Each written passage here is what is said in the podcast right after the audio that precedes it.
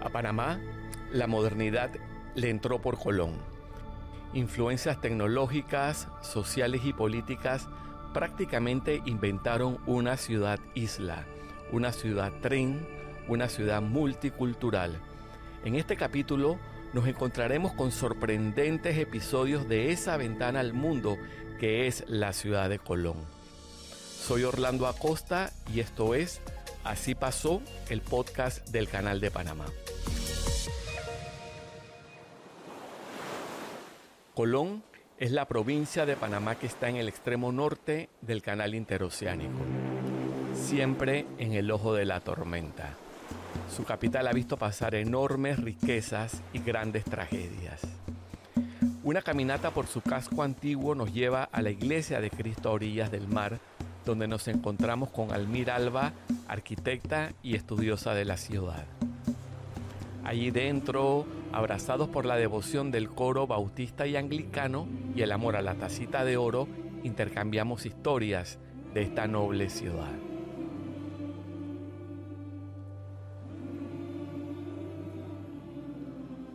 Yo por formación soy arquitecta restauradora y también por práctica, ¿no?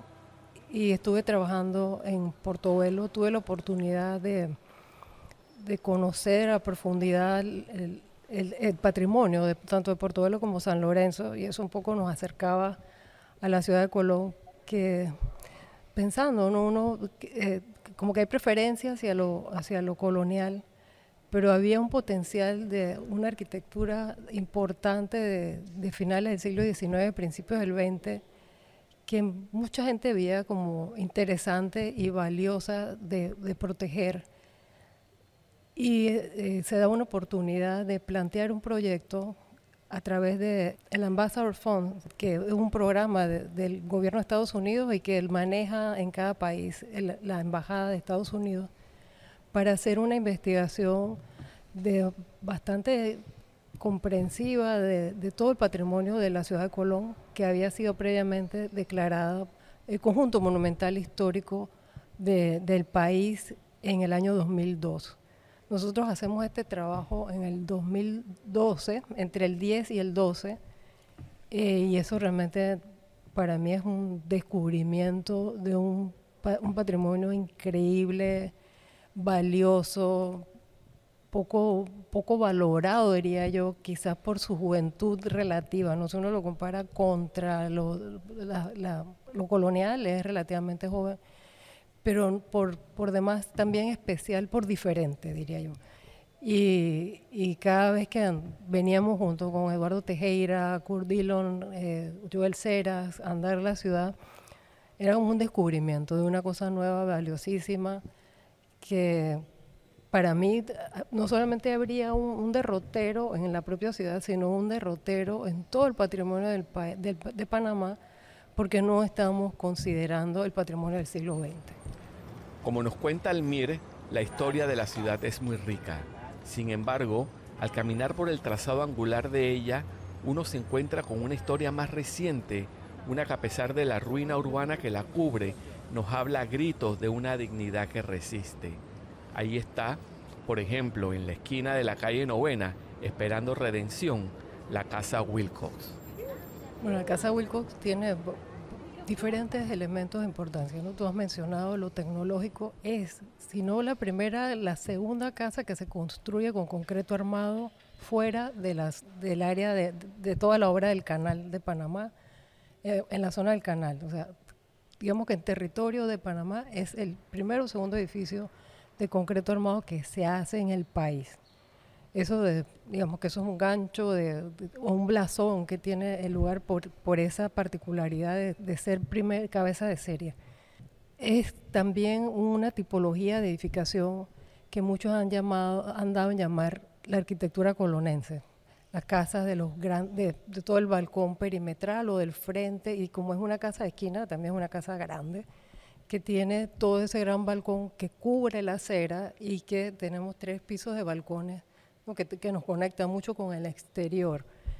Es una casa en la que deben, a ver si me acuerdo los números, pero pudieron haber vivido a lo largo de toda su existencia entre 20 mil personas por la cantidad de gente que vivió ahí y, los reemplazos, ¿no? O sea, un montón de gente. Además, en una ciudad donde no hay una plaza central a la usanza española, ¿no? La, la plaza catedral, y que está en el puro centro de la ciudad, es el corazón de la ciudad. Y, y se dice, por ejemplo, en, en, en, las historias que nos cuenta la gente, que ese era el lugar donde se definían las elecciones en Panamá, por ejemplo, porque los los candidatos a presidente venían a dar su discurso en los balcones de la casa Wilcox y eso eran como los cierres de campaña importantísimos. Pero además, es, es, si uno se familiariza un poco con la ciudad, todo el mundo está por ahí, rondando entre la casa Wilcox, la, la iglesia San José, eh, en, en, esa isleta de, en esa isleta central de, de Paseo Centenario. Otro edificio que dibuja historia en el cielo de Colón es el Hotel Washington. El Hotel Washington había sido un, hospedaje importante en el siglo XIX, eh, finales del XIX, y se llamaba Washington, House. Creo que era en el, 10 que William Taft, eh, siendo o secretario de guerra o presidente de Estados Unidos, viene a Panamá y el lugar donde hay que alojarlo, alojarlo es en el Washington House. Entonces se decide que a la, en, el evento ¿no? de que nuevos presidentes norteamericanos vengan, hay que hacer un hotel de suficiente prestancia en la ciudad para recibirlo. Además, recordar que no era poca cosa decir recibir solo al presidente de Estados Unidos, sino que, como bien dices tú, esta era la cara de entrada de toda la gente que venía de Europa, que venía del Caribe, que venía del este de Estados Unidos, toda la gente que entraba a Panamá entraba por Colón. Entonces, bien merecía tener un, un hotel de de gran prestancia en la ciudad. Y bueno, y la misma empresa del canal contrata entonces a una firma muy importante de arquitectos nuevamente, arquitectos de, primer orden en Estados Unidos, Cran y Hopdew, van a, diseñar este hotel usando también los, diseños de eh, también de, alguien que está desarrollando una tipología historicista que es el neocolonial español. En esta ciudad del Caribe, los espacios abiertos son lugares para construir memorias. Sus grandes paseos atraviesan una ciudad de personas que vienen y que van, envueltas en la brisa marina y el recuerdo que permanece en su arquitectura. Fíjate que y se dice que la ciudad mejor diseñada de Panamá es la ciudad de Colón. Y no es tanto así, porque no fue eh, producto de un planeamiento que hay un plano, por ejemplo, de 1855, donde aparece la, ciudad reticulada, eh, manzanas cuadradas y que se cortan en 90 grados las calles, ¿no? Eso sería un, trazado de Amero, que se usaba también en otros lugares. Pero eh, como ese es, digamos, el planteamiento inicial, pero ese planteamiento inicial no se ejecuta todo. Entonces hay una, una parte que es como de Bolívar hacia la Avenida del Frente, que es la que va a ser lo que ocurre en el siglo XIX. Y después van quedando como espacios remanentes y la ciudad se va llenando. Y allí donde hay los cortes, yo no sé si me explico bien, o sea, la ciudad se urbanizó hasta un punto. Y cuando va a empezar a reurbanizarse, ahí donde hubo ese corte se hacen estos grandes paseos, paseos centenarios eh, que se llama así, después le ponen ese nombre, ¿no? Y de ahí entonces empieza un desarrollo nuevo de la ciudad que llega hasta un punto, ahí donde termina ese Paseo Sucre. Después hay otro, hay otra, otra, otra otro desarrollo, otro desarrollo, otra organización, Paseo Roosevelt. Antes de este presente urbano, todo era un gran pantano isla, este que apenas sobresalía del mar Allí inició la construcción del primer ferrocarril interoceánico.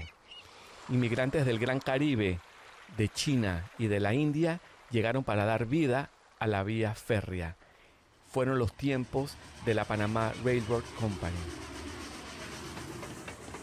Se dice que la ciudad era una ciudad un poco licenciosa, que realmente quizás no se había conformado como tal. Y básicamente había gente que llegaba, tenía una estadía aquí por poco tiempo y pasaba a la ciudad de Panamá. Por supuesto que para el, día a día de la ciudad se va a ir conformando gente que vive aquí, los que trabajan en el ferrocarril. Y había la idea de que, que había que darle como una connotación de, moral a, la, ciudad y empiezan unos servicios religiosos informales eh, que los recuentos históricos dicen en un salón de la ciudad, cual no sabemos, donde la compañía del ferrocarril tenía designado o había contratado, perdón, apoyaba a un, religioso episcopal. Y eh, esto va más, ¿no? La ciudad va conformándose, creciendo. Ahí entonces la idea de que hay que llevar esto a un término, digamos, más formal y va entonces a, proponerse la construcción de esta iglesia y recordar que donde estamos era el barrio donde vivían los jefes del ferrocarril y que estaba antes, antes de los rellenos, junto a la orilla del mar. Aspinwall es el presidente de la Panama Railroad Company, junto con otros hombres muy importantes de la industria del transporte en Estados Unidos del siglo XIX.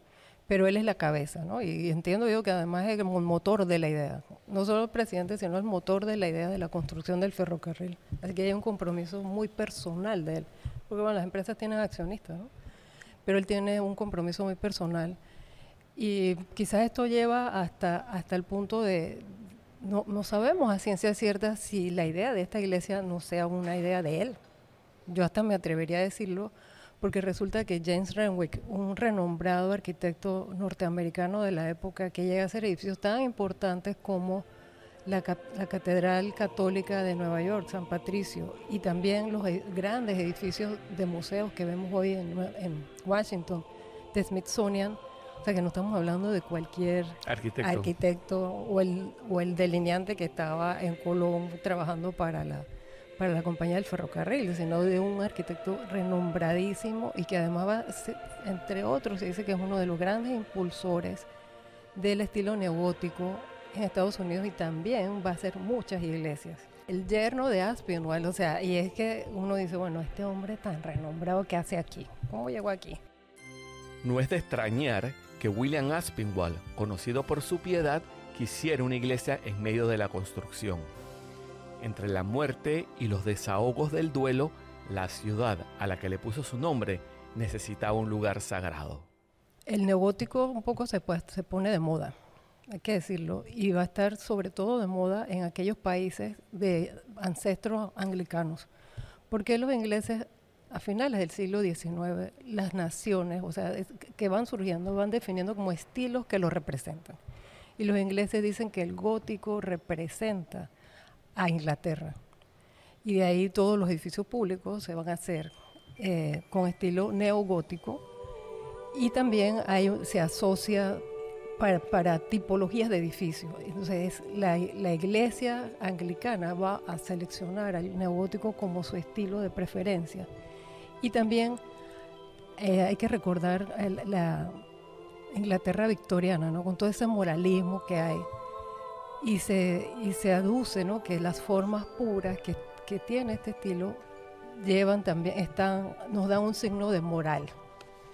Y eso tiene, eso va, va, a expandirse sobre todo por el mundo angloparlante y por supuesto a todas las las ex colonias, o perdón, todavía eran colonias en el siglo XIX inglesas. Entonces, mucha de la influencia que llega a Panamá de lo, de lo anglicano viene desde, y de lo inglés también, viene desde Jamaica. Para los amantes de la arquitectura, admirar las formas de la iglesia de Cristo orillas del mar es un deleite. Es la máquina a vapor, es el tren, es el momento histórico para la humanidad y la ciudad de Colón es el tiempo cuando la revolución industrial empujaba todo hacia la modernidad. Artistas prominentes buscaban seguridad e inspiración en la pureza del gótico medieval.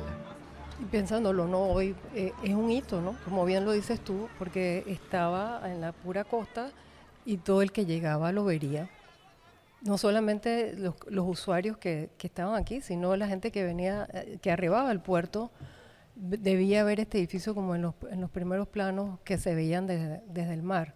La, la, iglesia se construyó, digo, siguiendo también la tradición esta gótica de que debe ser piedra vista con una piedra que se trajo de un punto intermedio entre Panamá y Colón que se llamaba Bohío Soldado, que era una de las paradas del tren. Al caminar por el paseo centenario, uno se topa con una curiosa estatua. Ahí está Cristóbal Colón, el gran europeo quien toca la espalda de una mujer originaria en su misión. La escultura, encargada al famoso artista Vicencio Vela en 1864 por la emperatriz Eugenia de Montijo, la esposa de Napoleón III, representaba en ese momento la fortaleza o quizás la arrogancia del emperador Maximiliano en su aventura mexicana.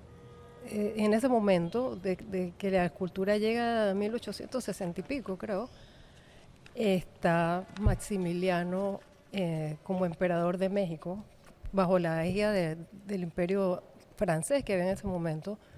La emperatriz, ¿no? la esposa de Napoleón III, encarga la escultura a, a ese famoso escultor para que llegue a México. O sea, era un regalo de la emperatriz. Para Maximiliano en México. Fernando Maximiliano de Habsburgo. De Habsburgo, exacto. Que, estaba casado con Carlota, el hijo de Leopoldo de Bélgica. Exacto. Esta es la aristocracia europea en plena monarquía. Bueno, eh, y, tomándose México, ¿no? Como un, un nuevo imperio.